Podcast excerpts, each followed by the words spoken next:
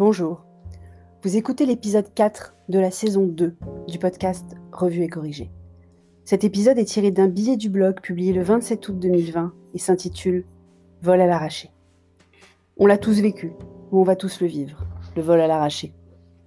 Je suis plutôt de nature paranoïaque. J'ai vécu à Paris longtemps, en particulier seul, et je n'avais jamais été victime de vol à l'arraché ou autrement. Ni poche, dans lesquelles il n'y a jamais rien, ni sac à main, sous l'épaule quand je marche, sur un porte-sac contre mes jambes si je suis attablée, ni téléphone, je m'y agrippe si je le sors dans la rue, ce qui est rare, ni même une vitre passager brisée à un feu rouge. Je cachais là aussi le sac à main. On avait été victime d'un cambriolage chez mes parents quand je vivais encore chez eux, je devais avoir 18 ou 19 ans. C'est dire si ça fait longtemps. Mais les bonnes choses ont une fin. Nous avons donc passé un super week-end d'expérience à Paris pour les 40 ans de Cher et Tendre, comme je vous le racontais aux épisodes 1 et 2 de cette saison 2. La logistique du week-end était telle que nous avions deux heures à Montparnasse avant notre train. Donc nous voilà attablés à la terrasse d'un des cafés, en extérieur. Vapotage oblige. Notre première erreur a été de rester sur la partie rue, et pas sur la terrasse à l'intérieur bien couverte. Mais le nombre de sacs et autres valises nous ont découragés de tout trimballer plus loin. Flemmard. Notre deuxième erreur a été de penser qu'un seul adulte suffisait à tout surveiller. Naïf.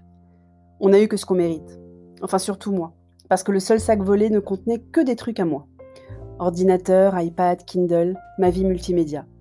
Je n'ai sauvé que la montre à mon poignet et le téléphone dans le sac à main. Je le lâche pas, le sac à main. Que du matériel, me direz-vous? Nombreux me l'ont dit d'ailleurs. Petit homme va bien, cher et tendre aussi. Et moi, à part la frustration, la colère et la tristesse, au fond ça va. Que du matériel, oui, mais. Mais le matériel n'est plus que matériel à présent. Le matériel contient des photos, des messages privés sur pas mal de canaux, des carnets d'adresses, des profils de réseaux sociaux. Même s'il semble qu'on ait eu affaire à des vrais voleurs organisés, les appareils n'ont toujours pas réapparu sur la géolocalisation depuis dimanche, dont on peut raisonnablement penser qu'ils se fichent complètement de mes emails et autres profils Facebook, c'est plus que du matériel en fait. Pas dans le sens où on a perdu autre chose que du matériel, parce qu'on a encore le contenu, J'aurais d'ailleurs pu consacrer ce billet à une ode à la firme à la pomme. Certes, j'avais aussi organisé une sauvegarde de l'ordinateur, parce que ne pas le faire, c'est criminel. Mais c'est feu mon papa qui m'a appris ça très jeune, et avec son insistance habituelle. J'ai à peine le mérite d'avoir changé immédiatement le disque de sauvegarde quand il est mort de sa belle mort à peine une semaine avant l'incident. Je n'ai rien perdu d'autre. Mais les photos, les contacts, les applis, tout ça, c'est transparent. Même les jeux sont restés au même niveau, et c'est tant mieux, parce que Petit Dom était inquiet que je doive recommencer Legend of Solgar. Je suis fortiche à Legend of Solgar. Quant à Amazon, le nouveau Kindle est déjà en chemin, et mes lectures reprendront là où elles s'étaient arrêtées. Cloud oblige.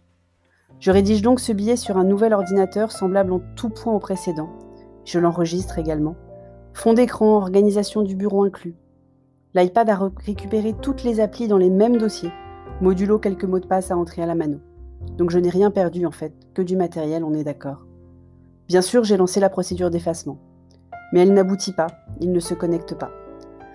Ce qui ne les empêche pas d'aller en mode avion dans mes mails, mes messages, mes photos. Flippant. Donc c'est presque pire que si les trucs étaient perdus. Je ne sais pas s'ils ont été regardés, s'ils ont essayé d'accéder aux applis, s'ils ont été regardés mes dernières lectures sur le Kindle. Il faut vraiment que je vous en parle d'ailleurs. S'ils se sont moqués de mon piètre niveau à Pokémon Go. J'ai arrêté de jouer il y a un bail, j'ai des excuses. Bref, on ne sait pas. Le leitmotiv de 2020. Donc je continue 2020 en me répétant on ne sait pas. Et ça ne sert à rien de se rendre malade, on n'a absolument aucun moyen de savoir en fait. Ça m'a quand même empêché de dormir la première nuit. Surtout que je n'avais ni Kindle ni iPad donc. J'ai dû lire un des bouquins papier de chair et tendre. Pas si mal d'ailleurs, mais je digresse. L'incertitude dans notre quotidien, c'est notre nouvelle façon de vivre. Changement de protocole d'une semaine à l'autre, ajout de rue avec masque sans préavis, quatorzaine en déplacement ou pas au gré des décisions politiques outre-Manche sous moins de 24 heures. Notre quotidien oscille et vacille en cette rentrée particulière, vous ne trouvez pas? J'ai un peu l'impression que seules les tables de multiplication et les conjugaisons de petits hommes sont à peu près stables. Enfin, j'espère. Sinon, l'année scolaire va être encore plus compliquée que prévu. Merci de m'avoir écouté. Si vous écoutez sur Apple, surtout laissez un commentaire avec vos 5 étoiles, c'est très important les commentaires. Et sur toutes les plateformes de balado-diffusion, abonnez-vous et partagez. À bientôt